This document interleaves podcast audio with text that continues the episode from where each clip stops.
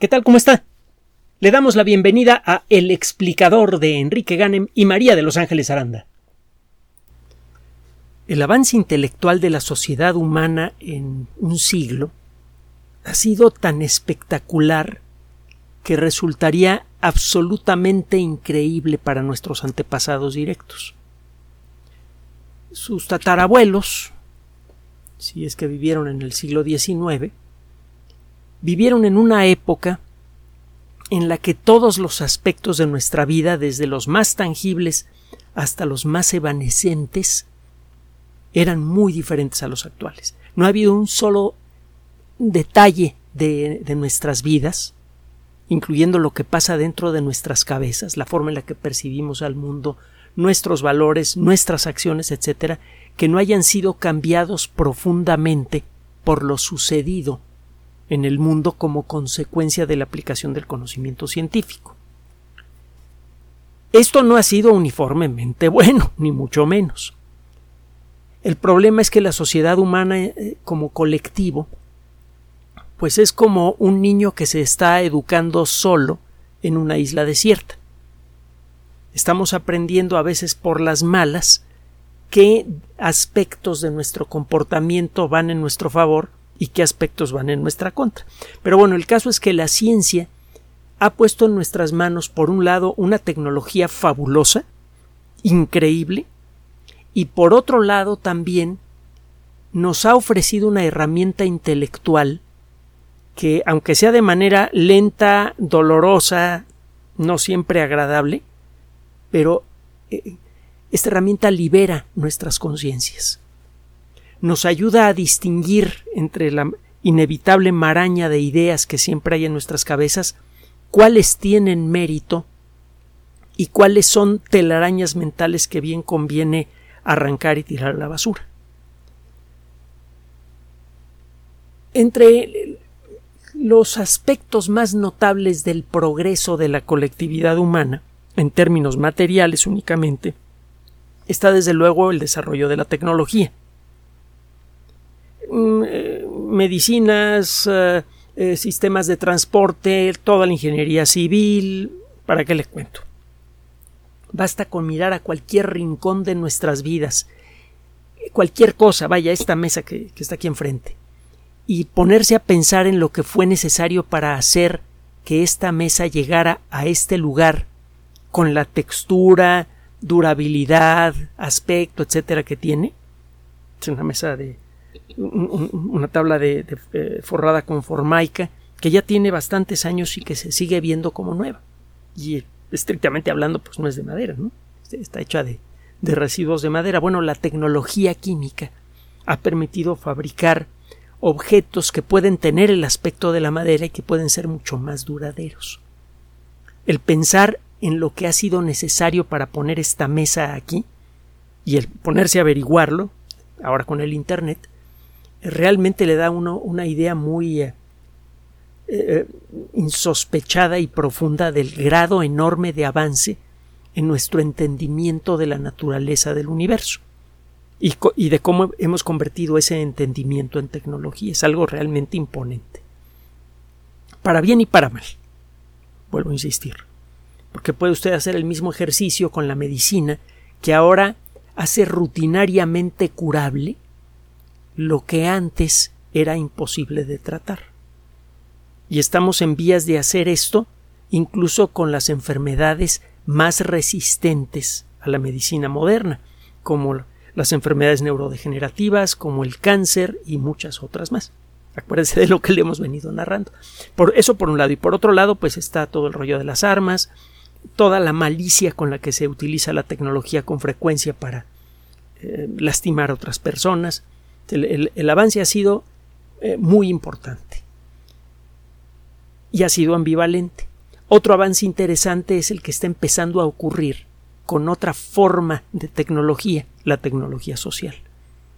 Poco a poco, las matemáticas, por ejemplo, comienzan a ofrecernos modelos que nos permiten entender por qué nos portamos como nos portamos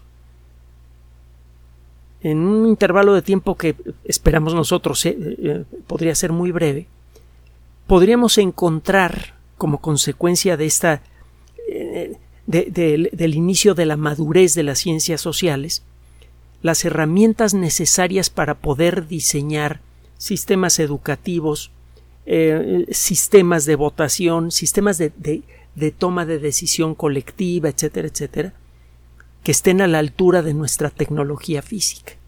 Podríamos empezar a, a tener la maestría suficiente para contar con una ingeniería social tan sólida y tan tan eh, eh, fundamentada en principios bien entendidos como lo es la ingeniería civil. Algunos de los triunfos más grandes del intelecto humano tienen que ver no con lo que está pasando a nuestro alrededor. Toda la tecnología que, le he esbozado al, principio de esta cápsula tiene que ver con lo que usted puede tener en su casa, por ejemplo, o los servicios que usted puede esperar en una sociedad. Claro está, si tiene usted la fortuna de vivir en una zona mayormente urbana y en un país que cuente con todos los recursos para dar esas atenciones, pero bueno, creo que me entiende. Pero mm, muchas de las cosas de veras espectaculares son las que suceden más allá de los límites del entorno de nuestra vida diaria, lo que sucede hacia lo pequeño y hacia lo grande. Lo que hemos averiguado gracias a la teoría de la relatividad y la mecánica cuántica poco a poco nos comienza a, a dejar en claro que el universo no es todo lo que existe,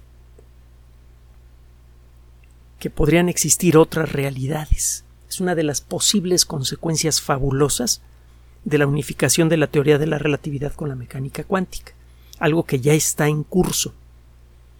Por otro lado, hacia lo grande, el avance del conocimiento nos ha permitido hacer algo que por mucho tiempo fue terreno de la mitología. El entender las causas del universo entero.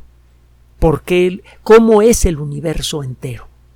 y por qué ha llegado a ser lo que es. Tenemos una idea bastante clara de cómo ha sido la evolución del universo desde su primer momento, porque ya sabemos que hubo un primer momento y, ya le pusimos fecha. Una, fecha razonablemente precisa tendrá un error, pues, no sé, 5 millones de años nada más, ¿no? Estamos hablando de casi 13.800 millones de años, ese error es realmente minúsculo. Y eh, bueno, eh, entre los elementos que hemos utilizado para empezar a entender la naturaleza de lo más grandioso que cabe por el momento en la mente humana, que es el universo entero, hemos llegado a, entender esto gracias, por un lado, a la teoría y por otro lado, gracias a experimentos realizados en grandes laboratorios. En particular, en aceleradores de partículas. En los aceleradores de partículas usted hace chocar cosas. Esas cosas pueden ser protones individuales. Recuerde que todos los átomos, para no meternos en demasiados eh, borlotes, eh, tienen un núcleo hecho de protones y neutrones. Los protones tienen carga eléctrica positiva, los neutrones no tienen carga eléctrica. Y alrededor hay varias capas de electrones negativos en un átomo decente, normalito, equilibrado, existe la misma cantidad de ah, cargas eléctricas positivas en el núcleo que de cargas eléctricas negativas alrededor. En un acelerador de partículas usted puede hacer chocar protones individuales de frente. Cada uno de ellos se mueve casi a la velocidad de la luz, pero en una dirección opuesta o puede incluso hacer chocar cosas más grandes. Por ejemplo, un protón puede tratar, puede hacerlo chocar contra el núcleo de un átomo de hierro, o de plomo, o de oro. Son núcleos que tienen muchas partículas eh, entre las positivas y las neutras. Son las masas grandototas de, de protones y neutrones. Puede usted incluso hacer chocar de frente y casi a la velocidad de la luz núcleos de átomos de plomo que tienen más de 200 partículas entre protones y neutrones. Estos núcleos se mueven en direcciones opuestas y cada uno de ellos se mueve casi a la velocidad de la luz, en una dirección opuesta. El resultado de estos choques es fabuloso, brutal, espectacular. ¿Por qué los físicos hacen esto? ¿Será porque les gustaba jugar a las canicas de pequeños?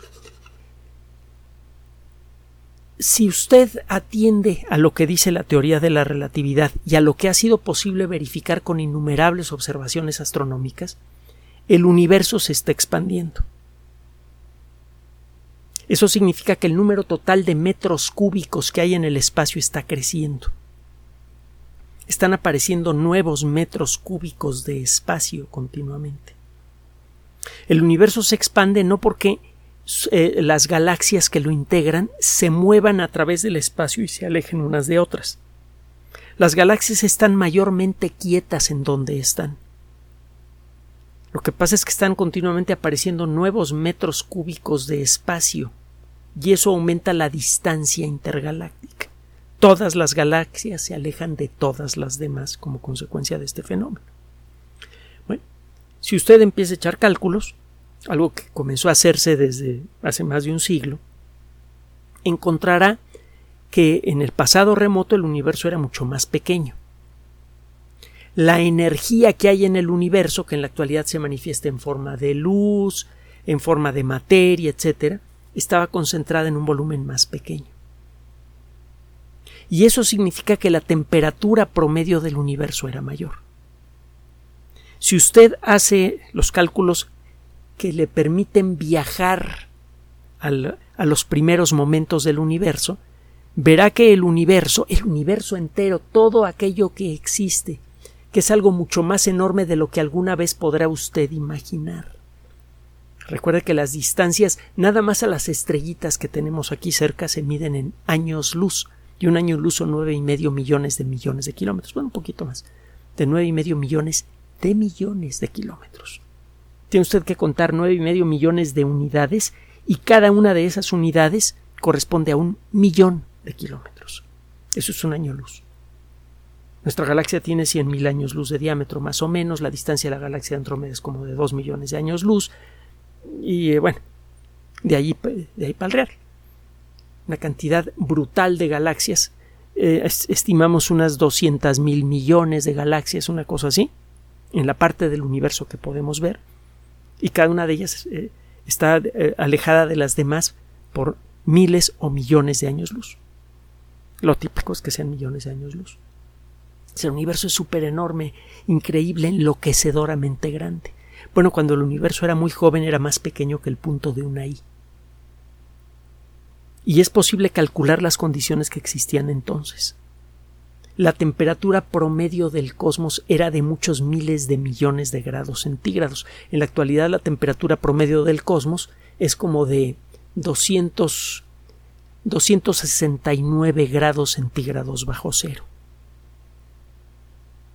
En aquella época, cuando el universo era casi infinitesimalmente pequeño, era recién nacido, la temperatura promedio del universo era de muchos centenares o incluso miles de millones de grados centígrados. ¿Qué significa esto?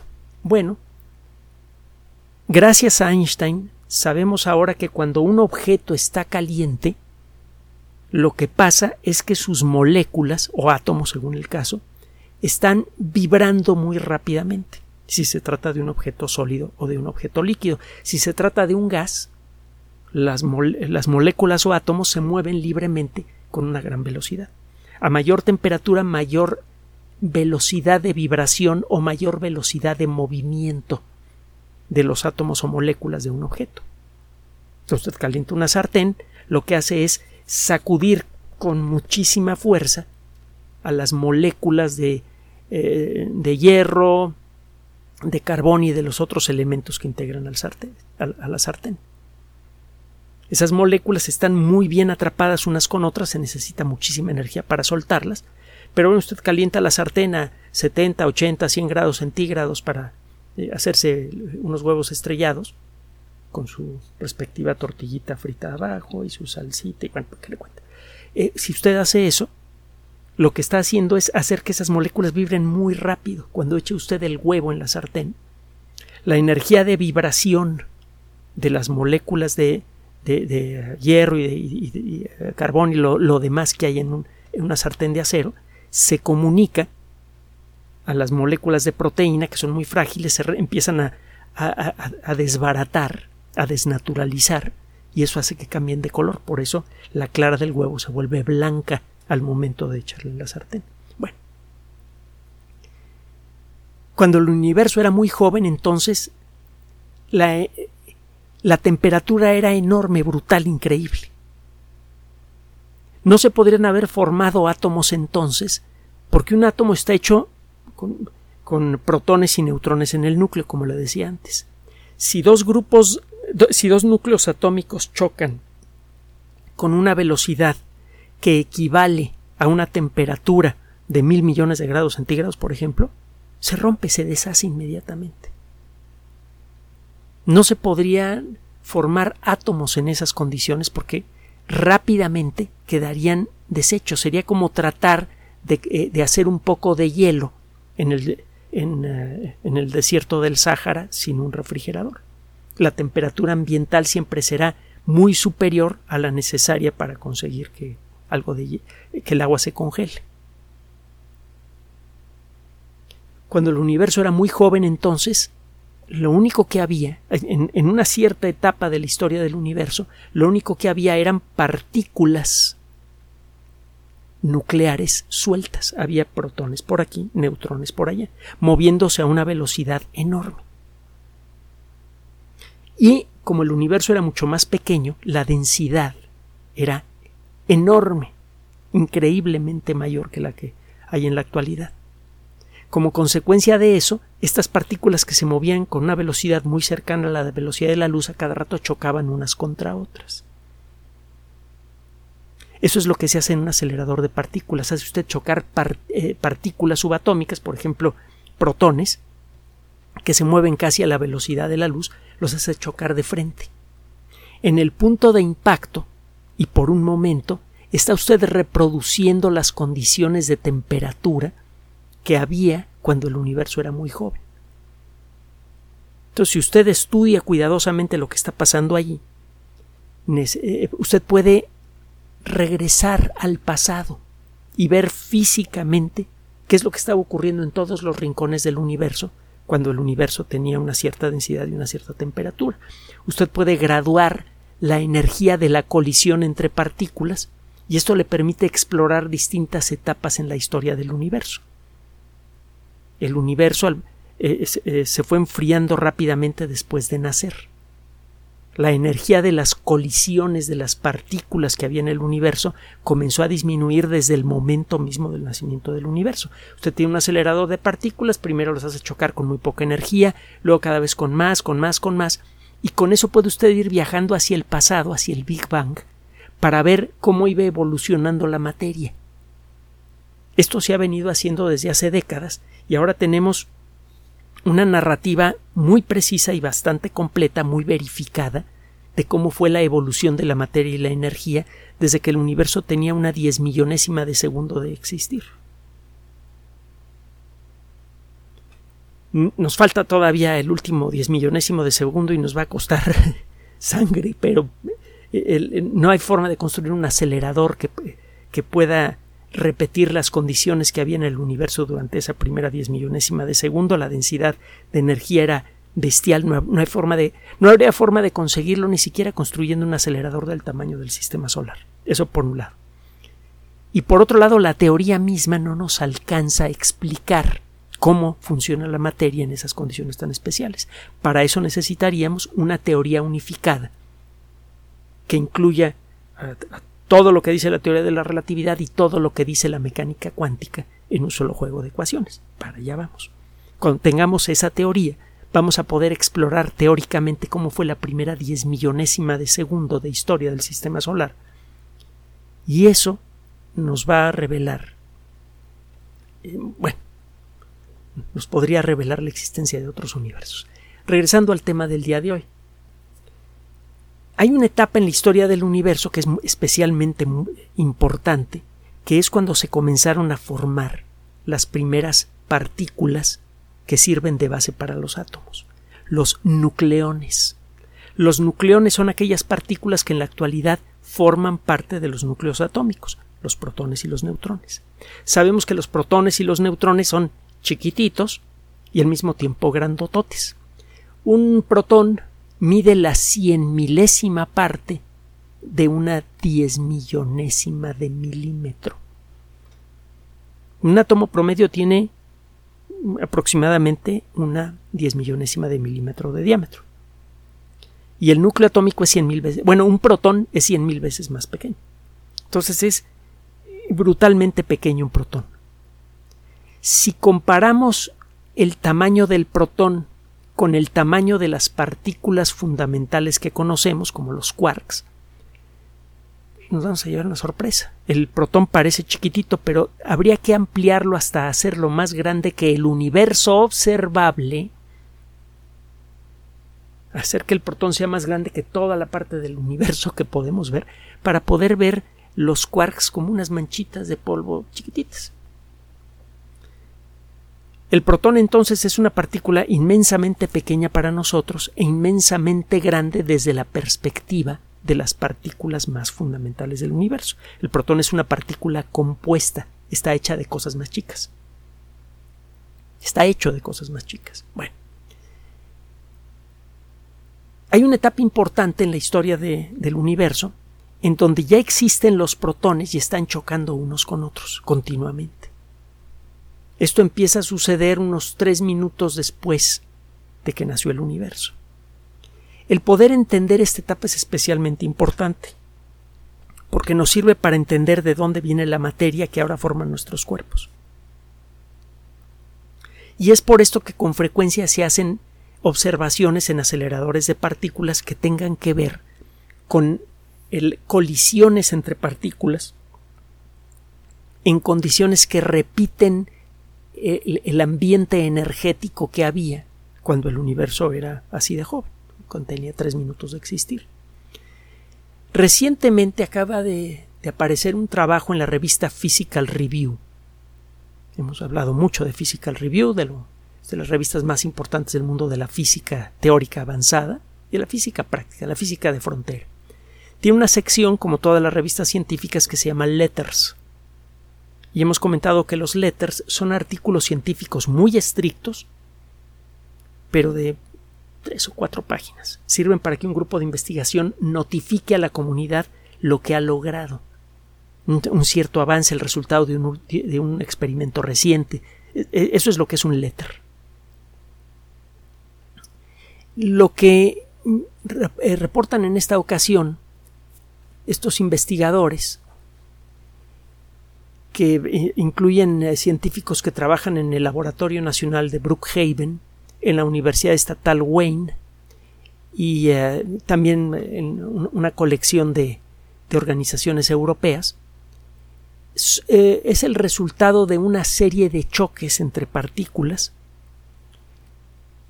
Están ocurriendo estos choques con una frecuencia brutal en un acelerador de partículas como en, el LHC. Cada segundo ocurren centenares de millones de, colisiones de partículas por segundo. Y los aceleradores los echan a andar a principios de año, por allá de marzo, y los apagan por allá de noviembre para darles mantenimiento para que la gente se vaya de vacaciones y para no pagar la electricidad en invierno que es más cara. Entonces, imagínense la cantidad de colisiones que transcurren en ese intervalo. Es una cantidad enloquecedora. Toda esa información es filtrada por computadoras ultra rápidas, se eliminan aquellos, eh, aquellas colisiones que no producen datos interesantes. Esto sucede muy rápido, se necesitan computadoras ultra rápidas para esto. Y cualquier colisión que genere datos que puedan ser potencialmente interesantes es registrada digitalmente y queda guardada en eh, grandes bancos de computadoras, enormes. Uno de ellos, el del CERN, por ejemplo, es del tamaño de un hangar. Es espectacular estar adentro de ese lugar. El ruido de, las, de los ventiladores de las computadoras es enloquecedor y hace un calor de los 10.000 demonios. Pero bueno, eh, en todo momento están ocurriendo estas colisiones y luego cada grupo de investigación busca en este mar de datos aquellos que le son de interés particular. Este grupo de investigación quiere saber qué onda con la luz en aquella época. La luz, si no nos metemos en demasiados problemas con la mecánica cuántica, está hecha de partículas. Esas partículas son los famosos fotones.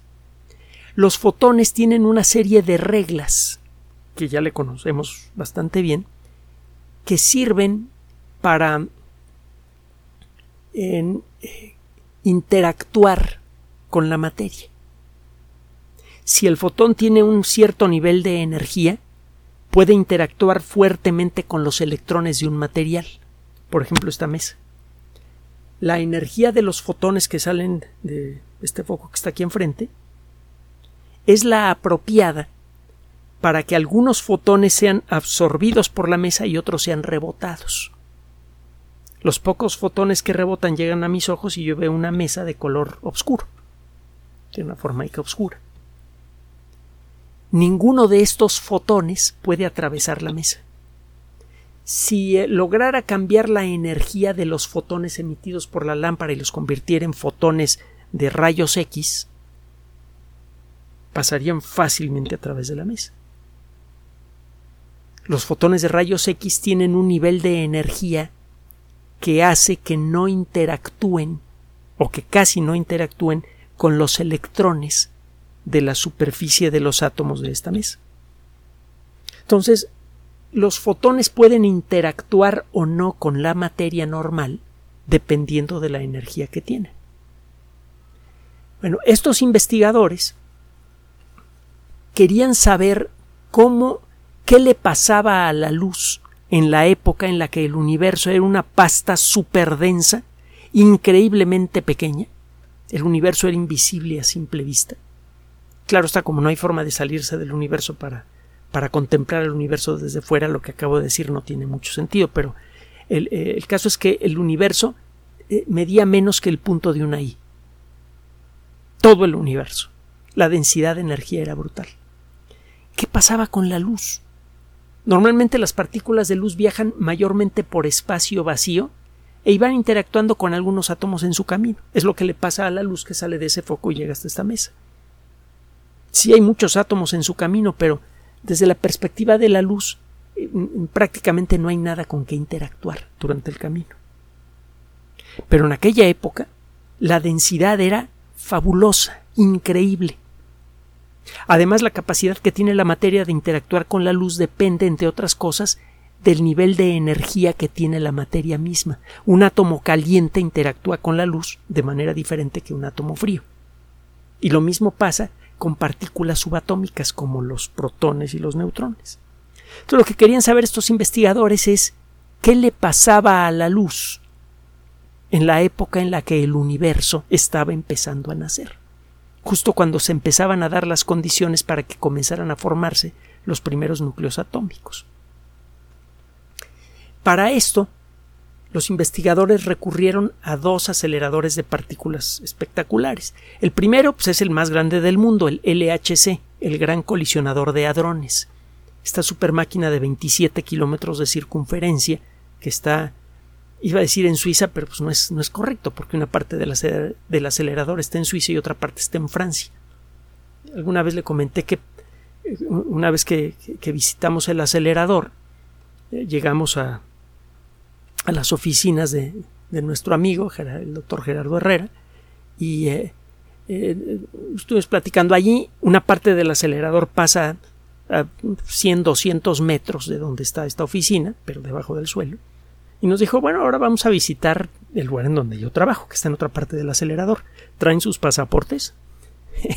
Resulta que había que cruzar la frontera franco-suiza para llegar a otra parte de la misma máquina. Bueno, el caso es que eh, los impactos que se consiguen en el LHC son de una energía brutal, enorme. Hay otro acelerador de partículas, bastante más pequeño, pero no menos imponente a, eh, su manera, el eh, gran colisionador de iones relativistas, RHIC, que está en los Estados Unidos y es operado por el Laboratorio Nacional Brookhaven, Hemos hablado mucho de este laboratorio nacional. Tiene la supercomputadora más rápida del mundo y tiene un montón de otras cosas espectaculares. Bueno, en estos aceleradores de partículas se producen colisiones de tipo diferente. Por ejemplo, en el LHC se hacen chocar núcleos de átomos de plomo en direcciones opuestas casi a la velocidad de la luz. También a veces se hacen chocar protones individuales que se mueven en una dirección contra núcleos de átomos de plomo que se mueven en la otra. Y también, eh, esto es lo más común, se hacen chocar protones de, de frente. A estos investigadores les interesaba mucho ver qué pasaba cuando dos núcleos de átomos de plomo chocaban de frente, casi a la velocidad de la luz. O cuando un núcleo, un, eh, protón, perdón, chocaba contra un núcleo de átomo de hierro en las mismas condiciones. Eh, de plomo, perdón, no de hierro, sino de plomo.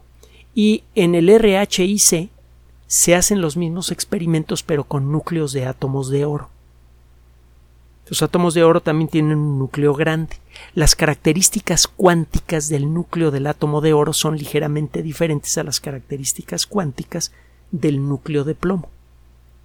Al estudiar los datos de, de estas colisiones en oro y en plomo, se tiene una perspectiva muy amplia de qué es lo que sucedía cuando el universo era muy joven y había choques de muchas cosas contra muchas otras cosas más. El caso es que lo que vieron, para no complicar demasiado la explicación, es que cuando dos partículas están a punto de chocar, de manera natural estas partículas están emitiendo fotones. Cuando ocurría la colisión, se formaba una pasta, se, deshacían los, los protones y los neutrones, se derretían, y esta pasta que se llama la sopa de quarks y gluones estaba también saturada con partículas de luz, partículas de luz que eh, fueron emitidas por, la, por eh, los núcleos de átomos de, de, plomo antes de chocar. Si usted ve a un núcleo de átomo de plomo verá que está continuamente emitiendo partículas de luz, continuamente. Otro día platicamos de esto, tiene que ver con eh, lo que se llama la fuerza electromagnética.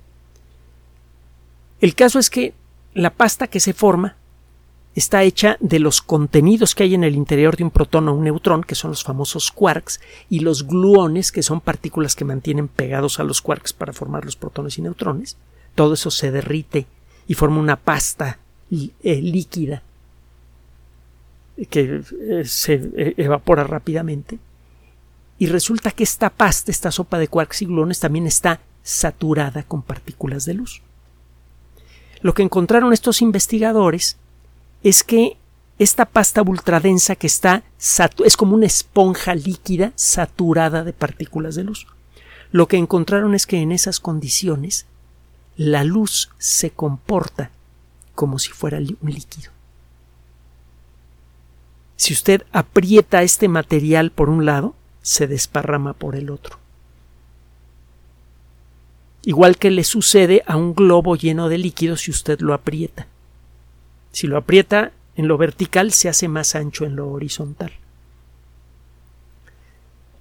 Este comportamiento resultó tan inesperado que valió la pena publicar este artículo. Y eh, lo que está revelando este trabajo es que la dinámica de las partículas de luz en esas condiciones es eh, inesperado. Realmente no se esperaba que la luz en algún momento dado pudiera comportarse como un líquido. En los líquidos, eh, por ejemplo, en las moléculas, en el agua, usted tiene que hay una cierta atracción entre moléculas de agua y eso es lo que le da su característica fluida al agua.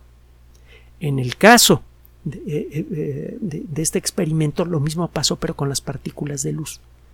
De alguna manera, cuando las condiciones son tan extremas, la luz se comporta como un líquido será necesario ajustar un poco nuestro entendimiento matemático de la evolución del universo como consecuencia de esto, y eso nos permitirá entender mejor cómo se forma la materia. Eso a su vez podría ayudarnos a crear mejores modelos de cómo son los protones y neutrones, y eso es crucial para poder acelerar el proceso de desarrollo de los reactores nucleares de fusión. Esto podría ayudar en mucho a recortar el tiempo necesario para echar a andar un reactor nuclear de fusión, con enormes consecuencias económicas y sociales para todo el planeta. Además de todo esto, hay una última idea que queremos compartir con usted. A lo largo de la historia, para tratar de describir lo que sucedía en el origen del universo, las sociedades del pasado recurrían a toda clase de metáforas para tratar de dar una idea de cómo veían ellos el origen de todas las cosas, el origen del universo. En la actualidad, y gracias a la física y las matemáticas, podemos encontrar nuevas metáforas muy evocativas, muy poderosas y mucho más precisas. Ahora sabemos que casi inmediatamente después de su nacimiento, y en un sentido muy literal, el universo fue un océano de luz. Gracias por su atención. Además de nuestro sitio electrónico www.alexplicador.net, por sugerencia suya tenemos abierto un espacio en Patreon, el explicador Enrique Ganem, y en PayPal, el explicador patrocinio por los que gracias a su apoyo sostenemos este espacio. Puede usted descargar gratuitamente estos audios en formato MP3 en Spotify y en iTunes como El Explicador sitio oficial y en SoundCloud como El Explicador y con formato de video en YouTube en El Explicador sitio oficial. Recuerde nuestras redes sociales de siempre, Twitter Enrique-Ganem y en Facebook Enrique Ganem sitio oficial, El Explicador y los grupos que usted ya conoce. Finalmente, el explicador siempre somos María de Los Ángeles Aranda y Enrique Ganem. Gracias.